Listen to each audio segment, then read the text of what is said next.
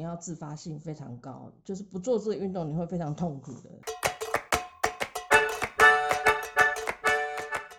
欢迎收听练舞练心冷肖威，我是跟你一起冷肖威的好朋友 ella。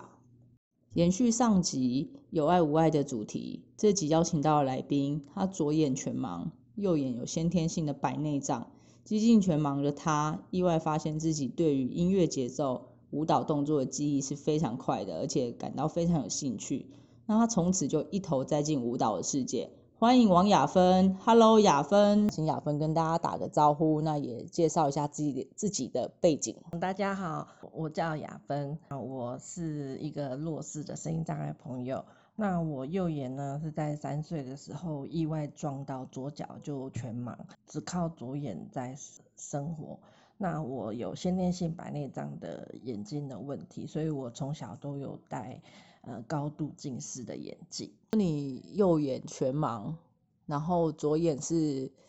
戴着高度近视眼镜，那这样子你怎么有，就是怎么样去学习？这对你来讲会不会是一个呃非常困难的事情？嗯，因为我戴眼镜的关系，所以我在呃看字的时候，跟在学习的时候会花。比一般人还要多两到三倍的时间，那所以我其实，在呃课业学习上面成绩其实并没有很好，也没有什么自信心。那所以应该算小时候个性是是蛮自卑的，因为也因为眼睛的关系，所以也会被同学欺负这样子。然后，那欺负的成的原因是因为成绩不好，还是因为眼睛的关系？嗯，眼睛的关系，因为我我的右眼的一眼就是是在我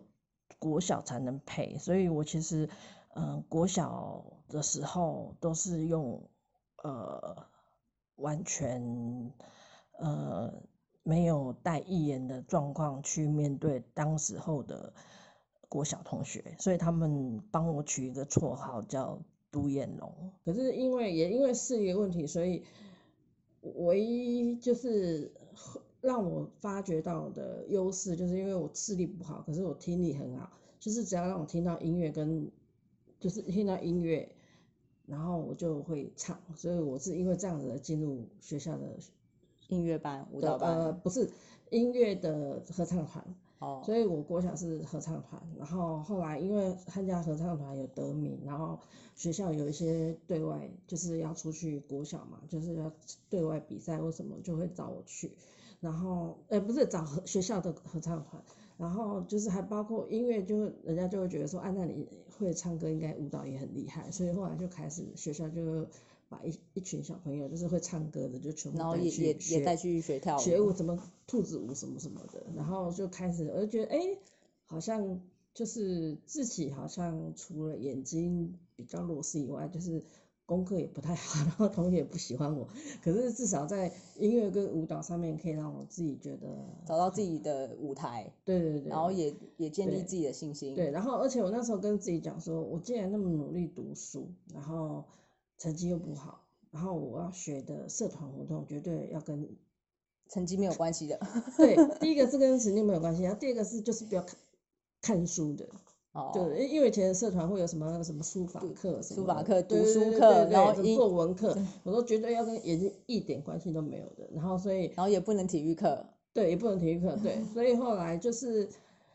就是因为这样，所以。我从国小开始参加的社团，就是都是跟音乐相关，不然就是跟舞蹈相关。包括我从国中，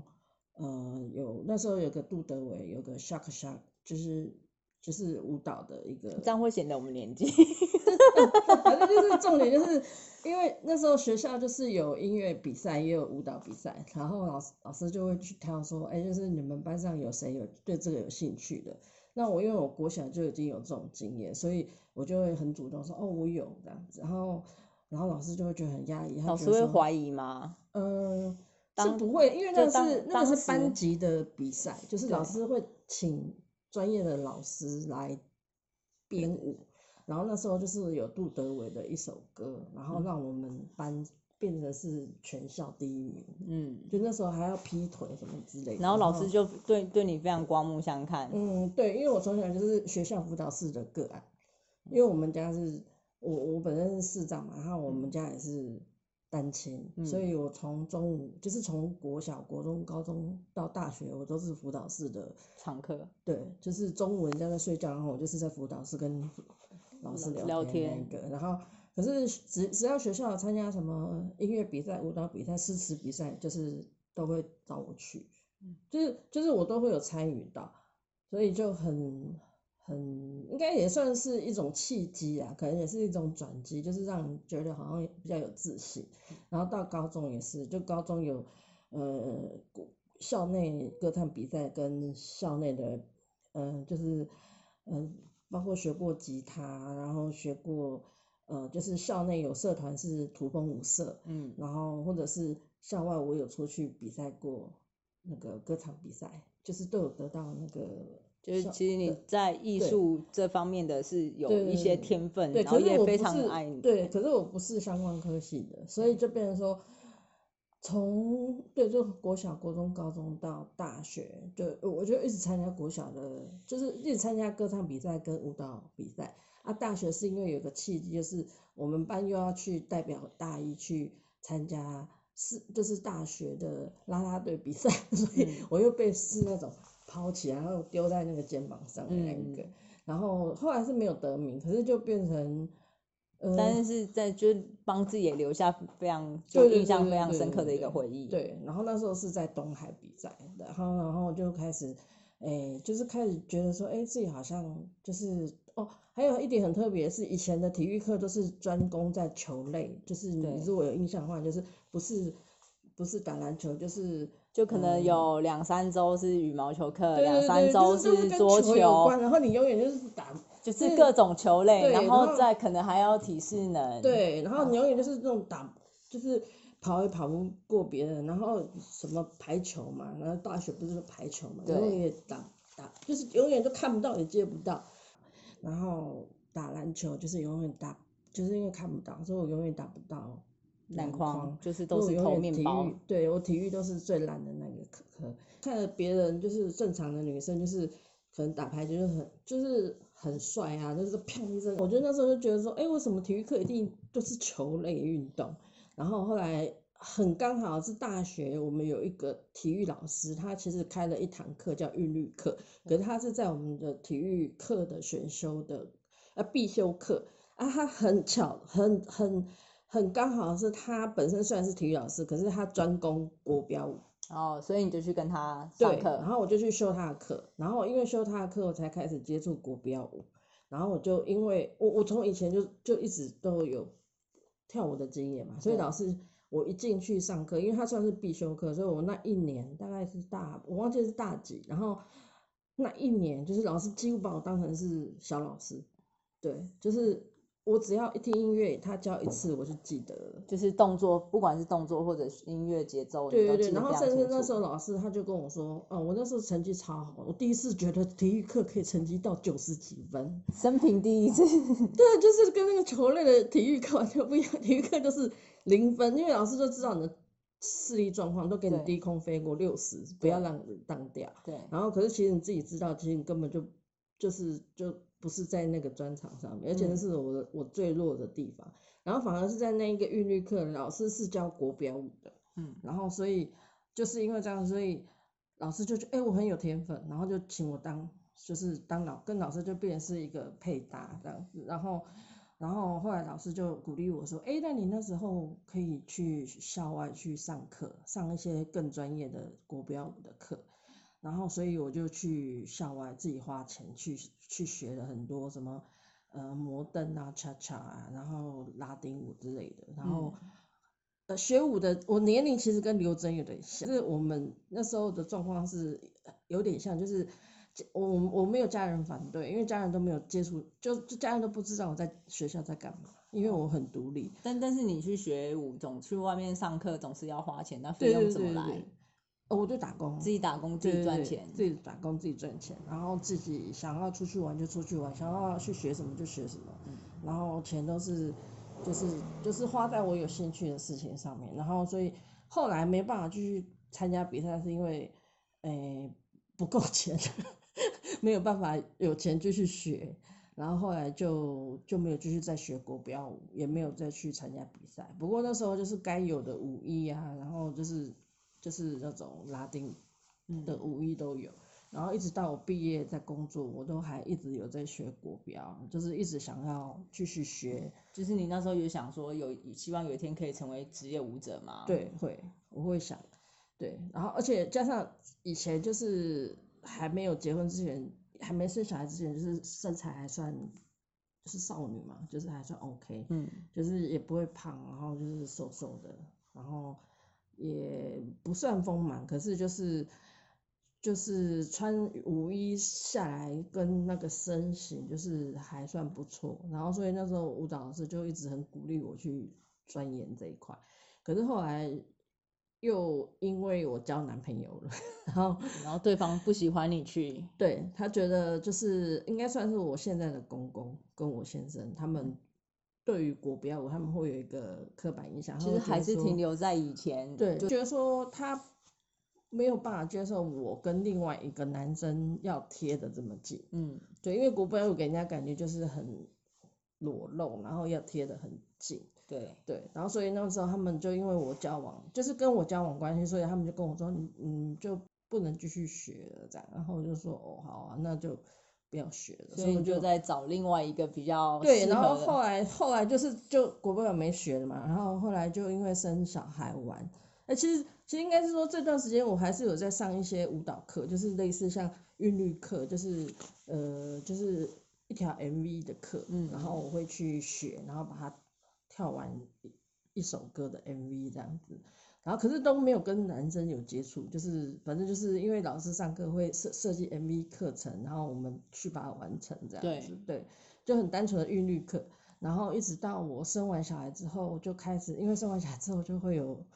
那个肚子嘛，然后，然后我那时候就也是一个怎么讲，也是一个突然的想法，我就觉得说，以前就是身材这么好，也没有，就是也没有那个妊娠纹，然后也没有什么肚子，然后现在生完小孩之后，就除了有一颗肚子，还有妊娠纹，然后可是我想说，可是我那时候就会觉得说，哎，那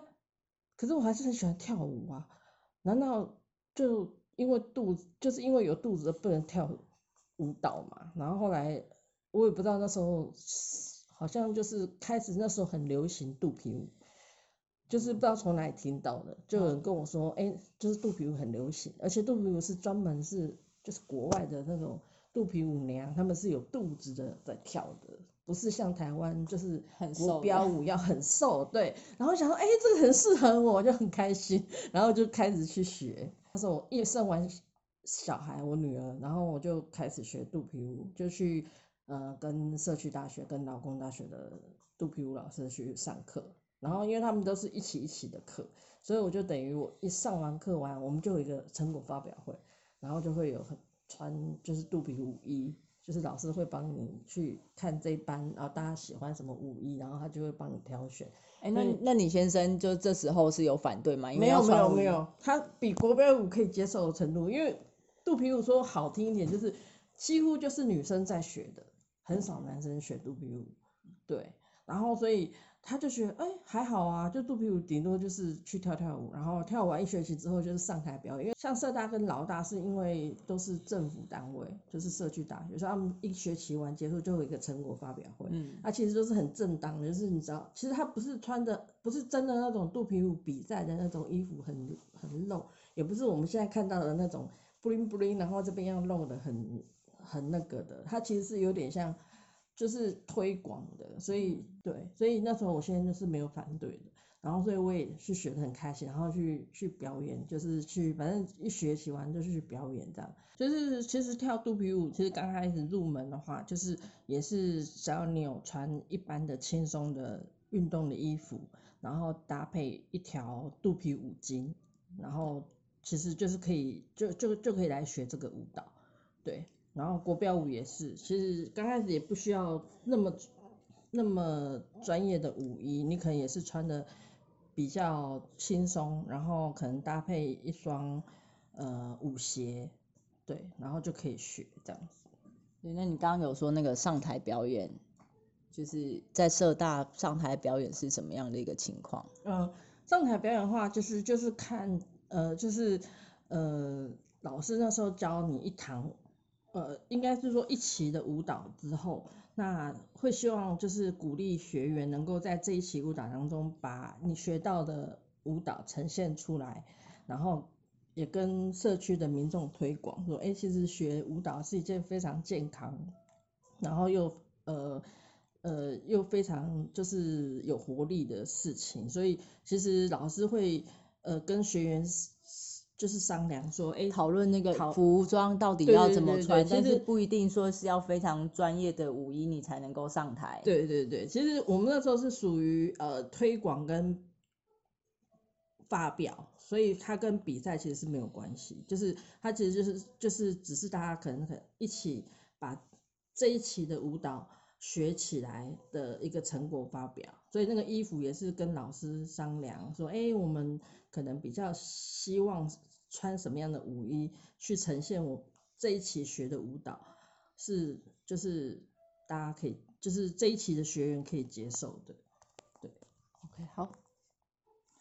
这个舞，所以这个舞衣可能不见得要花非常多费用嘛。嗯，对，可能就是就是少少的一些大家都是可以负担得起的费用。对对。好，然后一直到就是小孩子比较大了之后，就因为就是学那个课没有办法，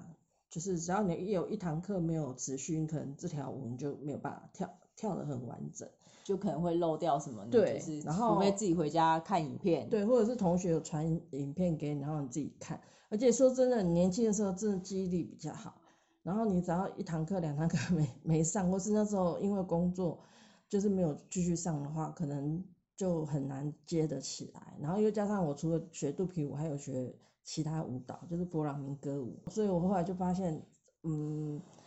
就是后来就我就发现，就是上这种一期的课，就是时间上比较没有办法配合，所以我后来就没有再继续学，就是没有再去去报名。后来就变成是因为我，因为我后来又生了第二胎，体重又加，嗯，怀孕的时候其实不太能跳舞，所以我那那时候又隔了一段又没有办法跳，然后直到我生完小孩之后，发现胖到已经。八十公斤了，然后生完又补补到剩九十，然后九十就是那时候就是一个状况，就是我完全是没办法下床走路的，就是胖到没办法下床走，就是下床会喘会累，不是喘就是没办法下床，就是我我那时候去去借了一个助行器，我是要靠助行器我才能走路，我是胖到就是没有办法下床走路了，然后我就发现我的健康出问题了，然后后来我就。很认真的去 找新陈代谢科医生，去跟他说我怎么办，因为我视力已经不好了，然后我又没有办法走路的话，我怎么生活？后来就跟我说，你就是要饮食控制跟运动，然后我就开始听很听，因为我真的就没办法走路，然后也没办法工作，因为那时候就是小孩也比较大，他们去上课，然后先生也去工作，就只剩我一个人，我总是要自己生活，然后所以后来就变成，后来就变成说就是。我就很认真的听营养师的建议跟运动，就是后来还是找找我自己最喜欢的舞蹈，然后可是因为我又不能像以前就是就是去上去参加那个就是社达的那种课，因为那个其实它有点像舞蹈的性质，就是它有点表演的性质，它不是瘦身，它虽然会让你瘦身，可是它效果其实有限啊。可是因为我那时候的重点是在瘦身，所以我那时候就。选了舞蹈，然后就跟自己说，我就是，呃，医生给我的建议就是，第一个你绝对不能去，你绝对不能因为没有办，然后呃停止这个运动。然后第二个就是你绝对不能因为天气下雨太热，呃而不去做这个运动。然后而且就是你要自发性非常高，就是不做这个运动你会非常痛苦的那种，就是的运动这样子。所以就选择跳舞这件事情。学跳舞，那也有赖于智慧型手机，所以我那时候就是只要噔，我现在想跳啊，比如拉丁舞，我就会就点 YouTube，然后拉丁舞，然后我就拿着智慧型手机，然后在刚开始的时候是很瞎，就是 拿智慧型手机加上蓝牙对，音箱，然后放在我们家楼下，然后就开始就自己开始跳。自己就是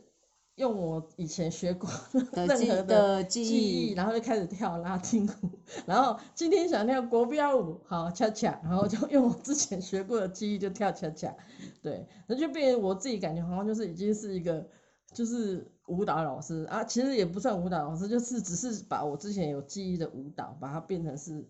就是适合你现在的状态去对，跳。然后就是我也不怕，就是应该是说也训练我不怕邻居的眼光，因为我他们看久也习惯了。，对，然后反而是那些清洁阿姨，因为他们都会在楼下。他说啊，你今天怎么没来跳？对对对对，然后甚至还有人跟我说，因为我会穿舞衣下下下去楼下跳，然后肚皮舞就是穿肚皮舞衣，然后我之前有学过印度舞，我也会穿印度舞衣，然后反而是那些阿姨，他们因为他们都在打扫，他们有时候我会帮他们捡捡垃圾，然后他们就会说你不要动。你就坐在这里，你就站在这里跳舞给我们看就好了。所以也也是一种娱，也也算是，娱乐他们 对，然后我反而没有去的时候，他们就会说，哎、你今天怎么没有来跳，没有出来跳舞？然后他们把它当做是每天很期待的一，件事情因为他们都。有时候休息就坐在那个地，就是地上，就是他们休息了嘛，然后就就坐在地上，然后就欣赏我。其实我也不算欣赏啊，就是因为我要运动，我其实就是很单纯，我没有要秀，我没有要表演。但是还是要穿的美美去做这对，件事情。可是我就是一定要让自己有打扮过，然后也也我没有化妆，可是我要打扮过，然后就感觉就是就是街头就是我的舞台我的舞台，然后而且我也曾经去考过街头艺人人，对，可是不是用舞蹈，因为我我那时候哦，其实我应该是说有有一次是用肚皮舞的的的舞蹈去去考，可是没有过，那时候评语就是呃没有过的评语是因为 那个那个评审觉得那个技巧还不够，嗯，对，然后后来我先生就跟我说，那就你下次就就就就靠靠靠唱歌这样子，然后所以我后来就还是有参加社区的一些歌唱比赛，可是都还也是没有什么好成绩啦，反正就是就是我 就是好好玩，建立自己自信心。对对对对对，然后还有就是临场反应跟临场经验，对对，然后后来就慢慢就养成，就变成你有这个运动习惯，然后就发现哎真的有瘦，然后就更就是很开心，因为你只要一瘦，你就所有邻居都看得到啊，哎你就真的瘦了，哎你今天如果想跳，比如说想跳一个 rap 的舞，或者是你想跳现代舞，就比较那种就是 hip hop 的舞，类似这样，然后你就会穿的就是类似，好像就是很很很很很少的衣服这样，然后人家一看就很明显，你就真的有瘦这样，然后我就觉得哎、真的就是跳得很开心，然后一直到因为我音箱放放的太大声，然后有人就检举，可是那你跳舞的时间，你跳舞的时间大概都是几点到几点？有时候是下午，因为我那我我后来就没有工作了。可是是下午应该是没有影响的啊。就是如果说是没有，不是晚上十点以后，对，可是就是有些人他可能会在下午休息，他可能是晚，就是譬如说他可能是下午休息，然后可能我的音箱放的太大声，就会被我们的邻居检举说，哎，就是就是因为他知道我是住这个社区的人，就是说，哎，那个可能要注意一下音量。从此之后，我就把我的音箱就关掉，我就直接放手机在楼下，然后就拿了一罐，就拿了两两瓶，比如说宝矿力，然后就就一样照跳，一样照唱这样子。然后因为因为我也没违法，所以连警察巡逻经过我也不会拿我怎样。对啊，对啊，是因为哦，而且我也不是在十点过后，我都是在下午，就是只要我想到什么时间我就去跳，然后跳到最后就是因为我本身是基督徒，所以我跳到最后我连诗歌也下去跳，然后然后加上我之前在基金会我是做社工，所以我会设计诗歌带动唱，然后所以我就在只要有歌让我有感觉，我就会把它设计出来那些动作，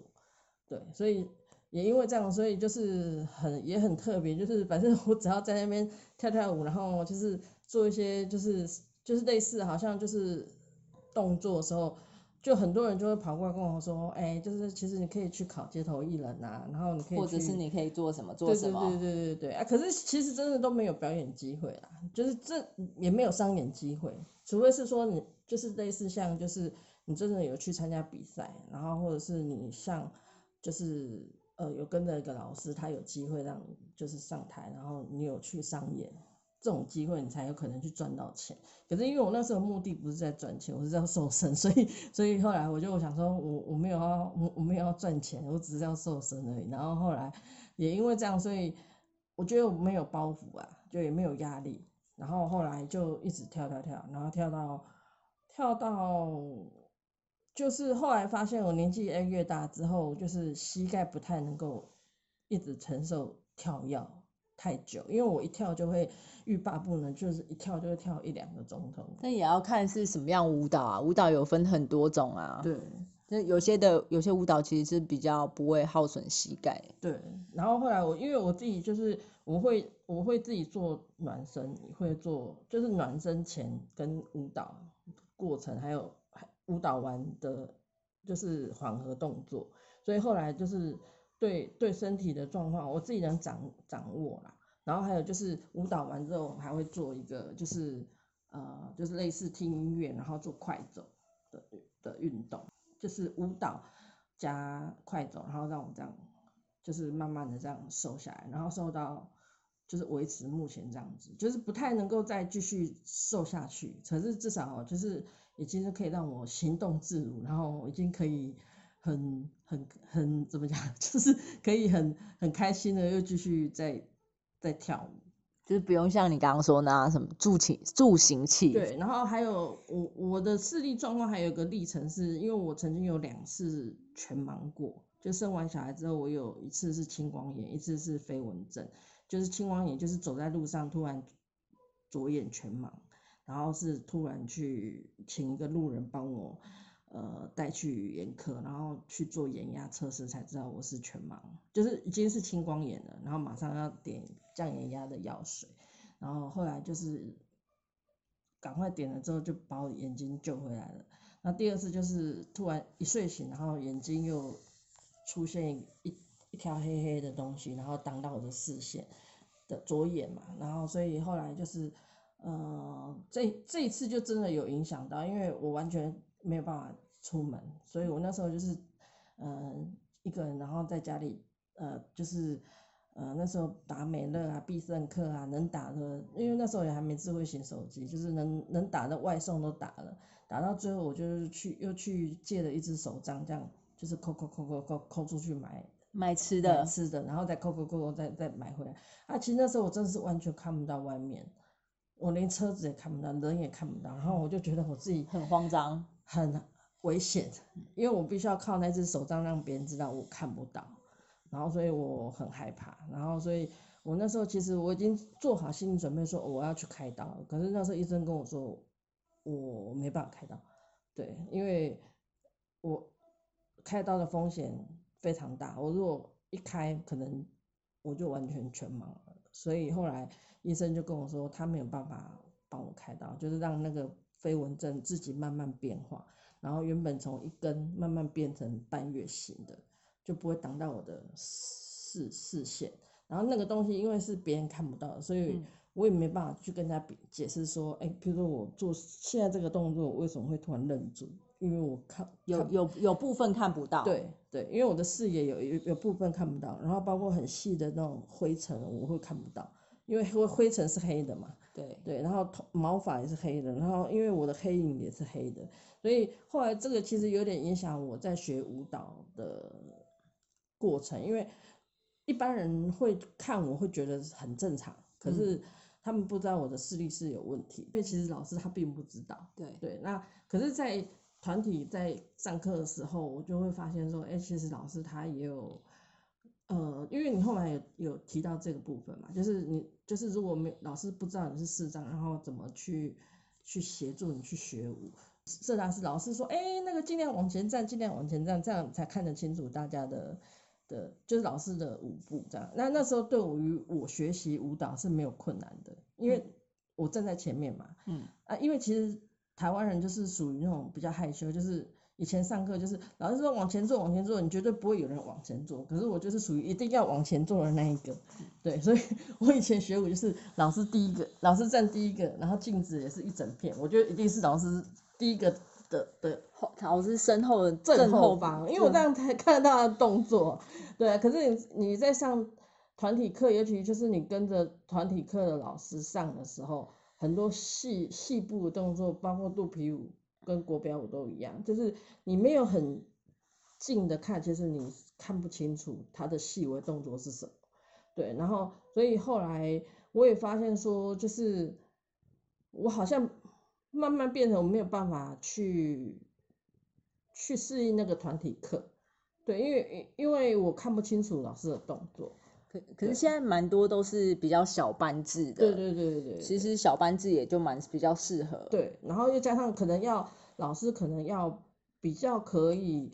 兼顾到说，譬如说你是新生或是你你是旧生，因为其实旧生其实不太需要看的那么。因为第一个是旧生，他可能对舞蹈已经很熟，或者对老师的教法已经很熟了。然后第二个是，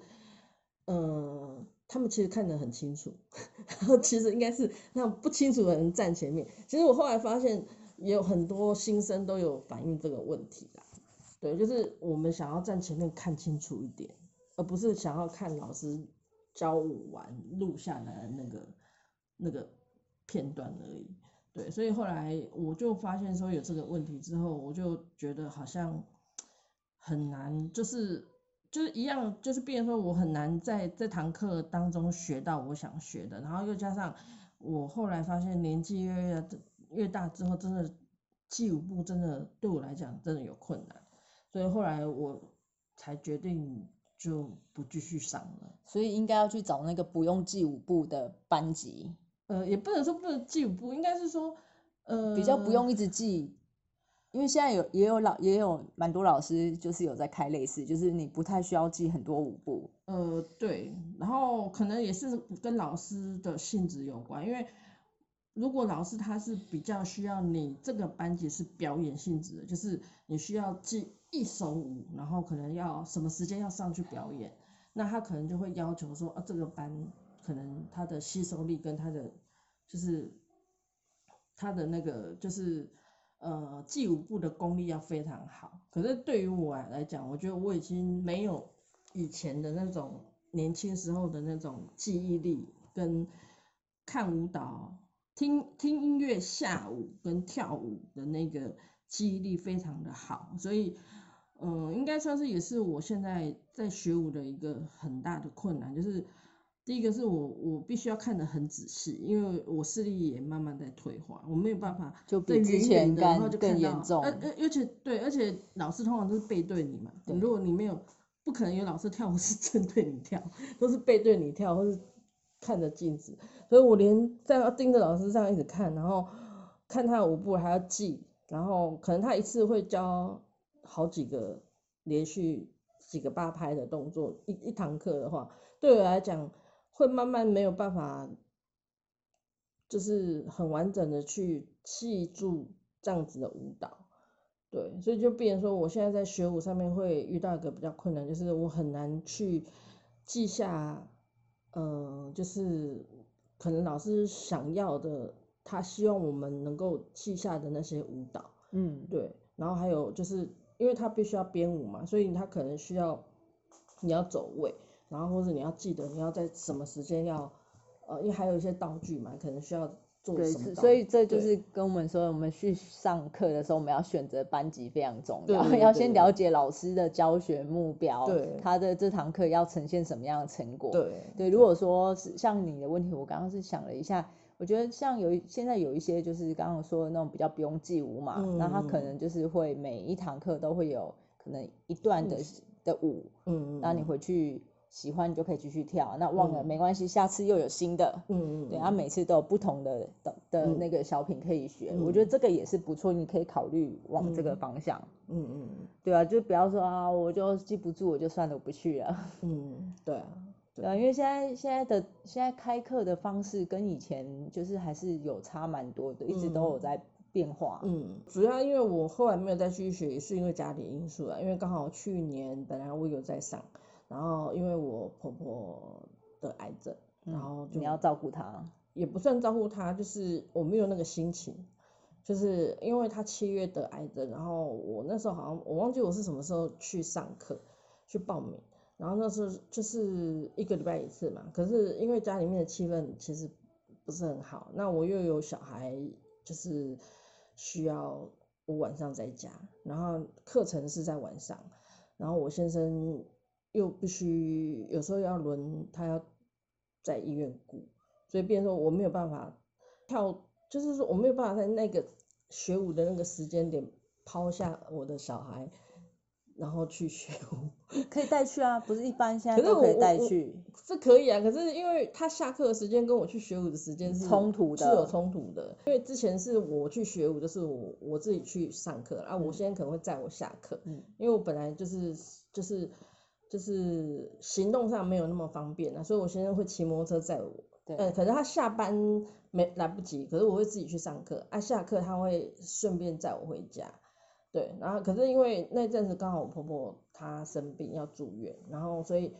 她也很累，我我我不想造成她的困扰，我不想因为我学这个舞然后造成她的困扰，然后我没有办法去照顾我的小孩小孩，所以我就只好忍痛割爱，就是说呃可能暂就先暂时休息。对对对对，那今年有什么计划是可以就是，例如说先就可以开始回去学学跳舞啊？嗯，今年哦、今年还没有哎、因为可能是因为我婆婆过世的关系，我没有没有办法在楼下继续跳舞，为什么她过世你就没办法？因为有你亲亲朋亲有邻居啊，哦，对，然后他们也知道我们家有丧事，可是哦，那是最近才发生的对事。对对，因为后来他七月癌症嘛，然后十一月就走了，所以我们等于这三个月是还在白日。我觉得说，哎、就是就是，如果我婆婆走了这件事情，我还在做这件事情，感觉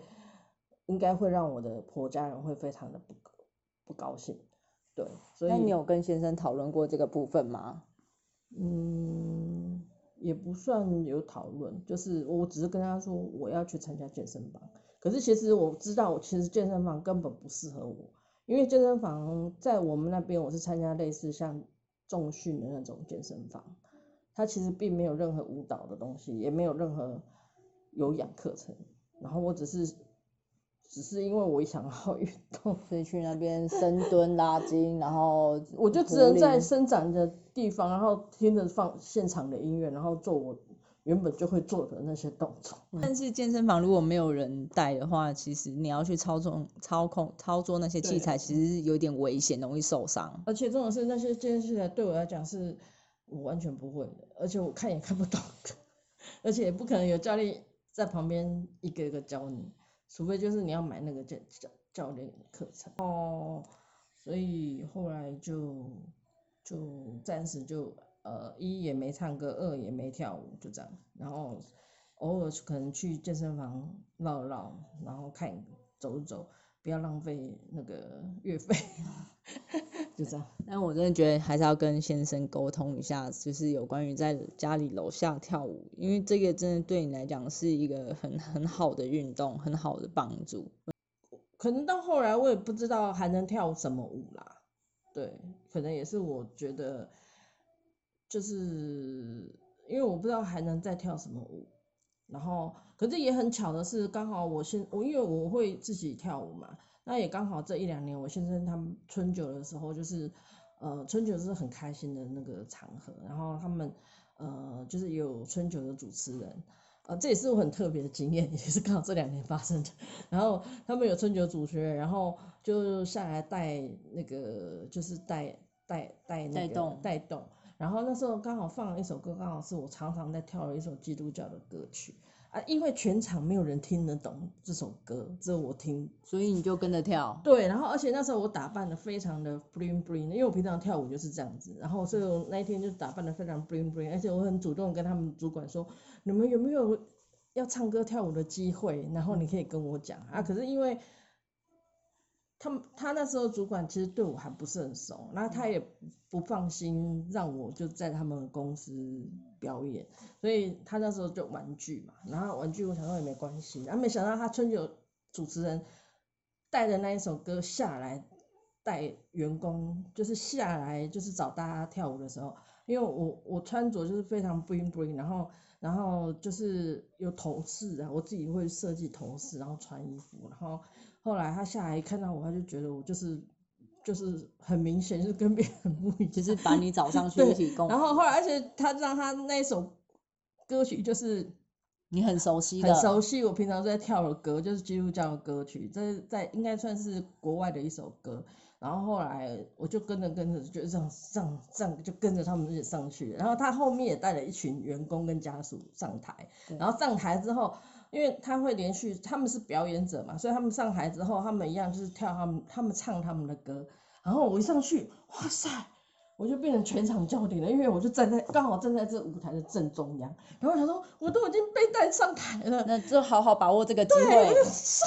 我就感觉这个好像就就是为你为对你准备的舞台，对，为我准备的舞台，而且下面所有的医生，因为他们是生物科技公司，嗯然后总经理、董事长他们都是基督徒，然后然后我那时候下面全部都是医生，然后什么员工家属，然后我想说天哪，哦，这大舞台这是就是我的，哦我就非常开心。还他们两个，我有两个春酒主持人，然后唱的歌就是那时候我记得好像五月我带上去，他们是唱五月天的歌，然后我那时候因为其实就是很即兴嘛，然后他们唱什么就跳什么，就就就跳得很就是就是你的舞台啦，这好对真的是好好把握。对对对，然后我就一上台，我说，然后旁边就是旁边人都是帮衬，只是这样这样这样这样，就是都都没有任何动作。然后下面人他们可能有点吓傻了，因为他他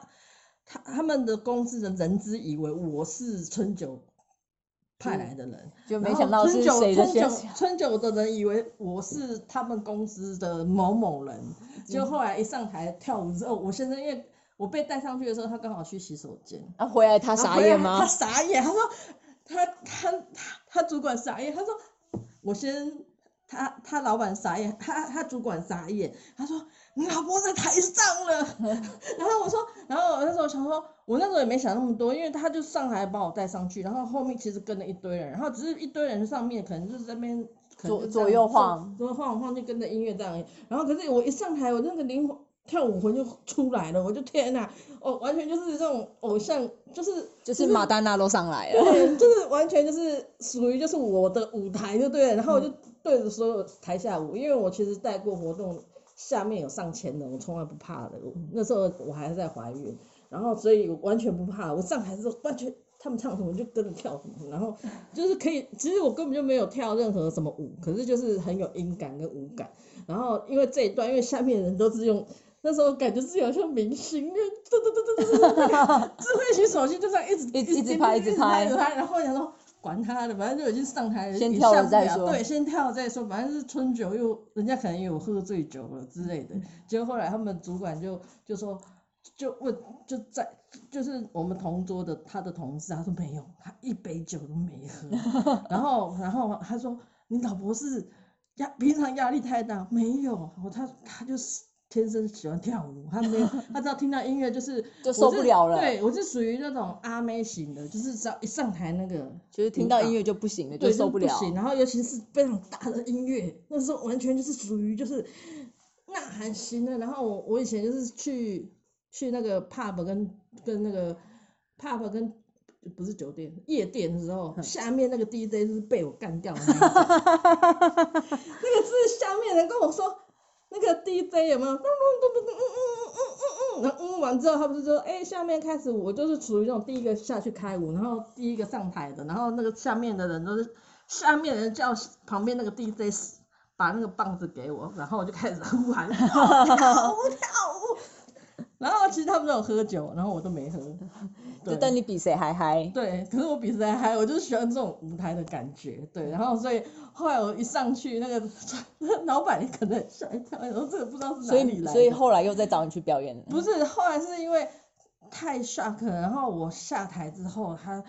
就抽奖嘛，我先就抽中了五千块，然后他们就哎你的表演费，不对，然后我想说，哎、他运气真的太好了，然后他们同事就说，哎、你要分你太太一半，因至少一半。对，因为他说那是你你太太帮你带的好运气，而且这种事他真的非常有勇气，然后就他们那个那个那个那那个部门的很多人都冲到奖，然后后来因为这件事情，因为太多人录到了现场的表演，然后他们人资就注意到我，然后就偷偷打电话说，请问一下，刚刚那个上台的人是谁？就是隔天礼拜一，然后隔天就打电话问，他说那是我某某员工的老婆，然后叫某某某，他就哦，我就说我他叫王雅芬，然后他就说。他这么会跳舞，我说啊呃，我也是第一次看到。然后他说，呃，那可以，他他会唱歌吗？会，非常会。因为我他还没存久之前，我就已经自我推荐，我就跟他说我很会唱歌，很爱唱歌，很爱跳舞。对，然后我就录一段给他，就是那时候是录邓丽君的。然后那时候主管他其实是六十岁的人，他会觉得邓丽君就已经死掉那么多年了，春九怎么可怎么可以唱邓丽君的？没有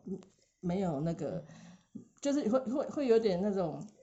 他们的观念会觉得有点那个感觉有点，诶落差。那我们那我们等下节目最后你要唱一段吗？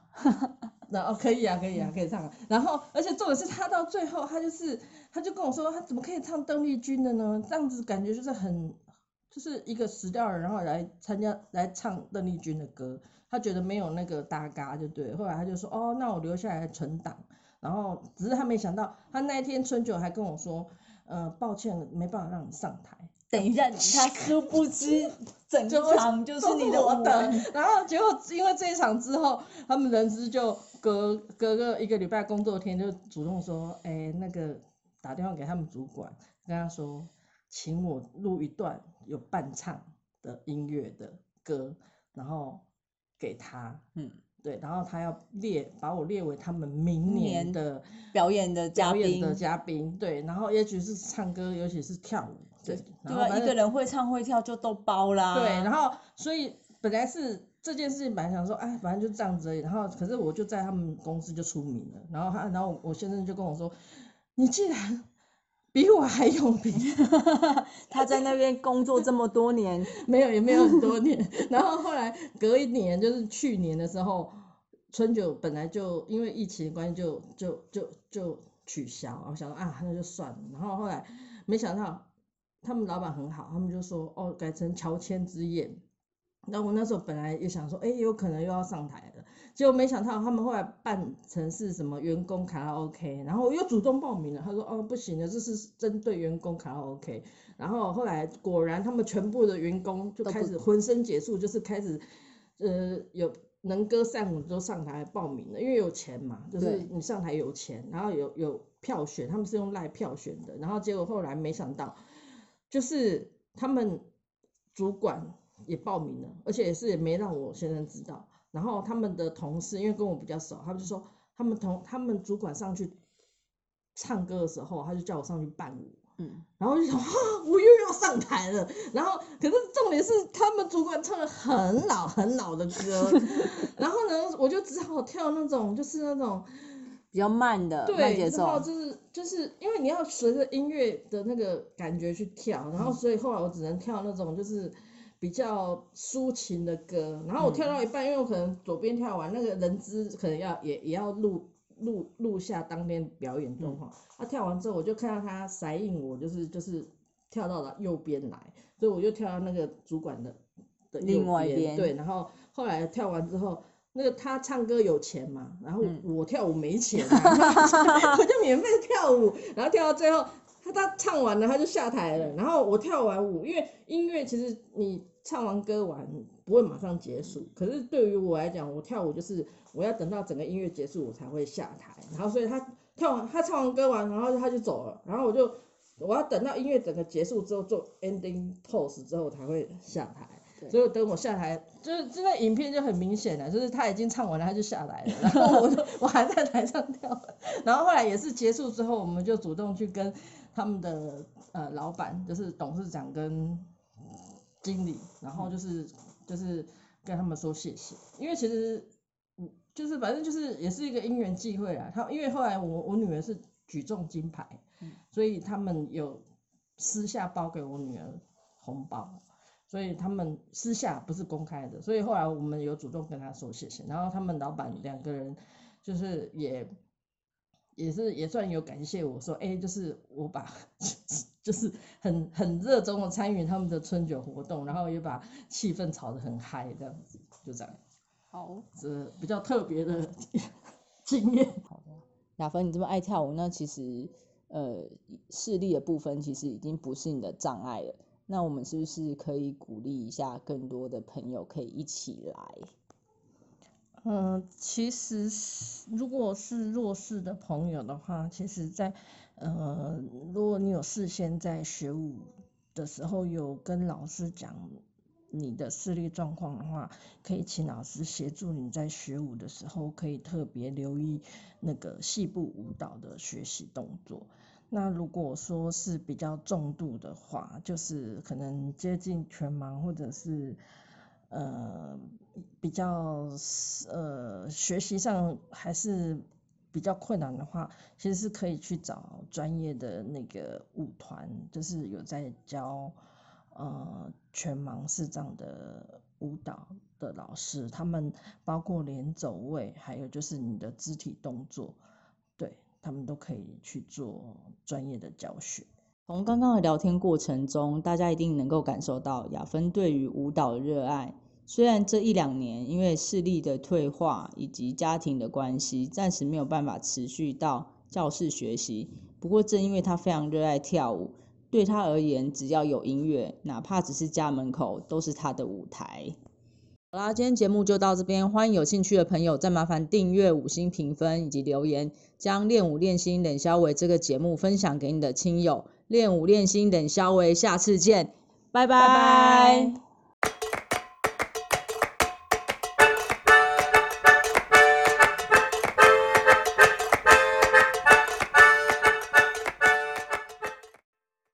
再是我们练武练心冷消维节目后的彩蛋时间，有请雅芬。Hello，大家好，我是雅芬。甜蜜蜜，你笑的甜蜜蜜，好像花儿开在春风里，开在春风里。来宾，请掌声鼓励。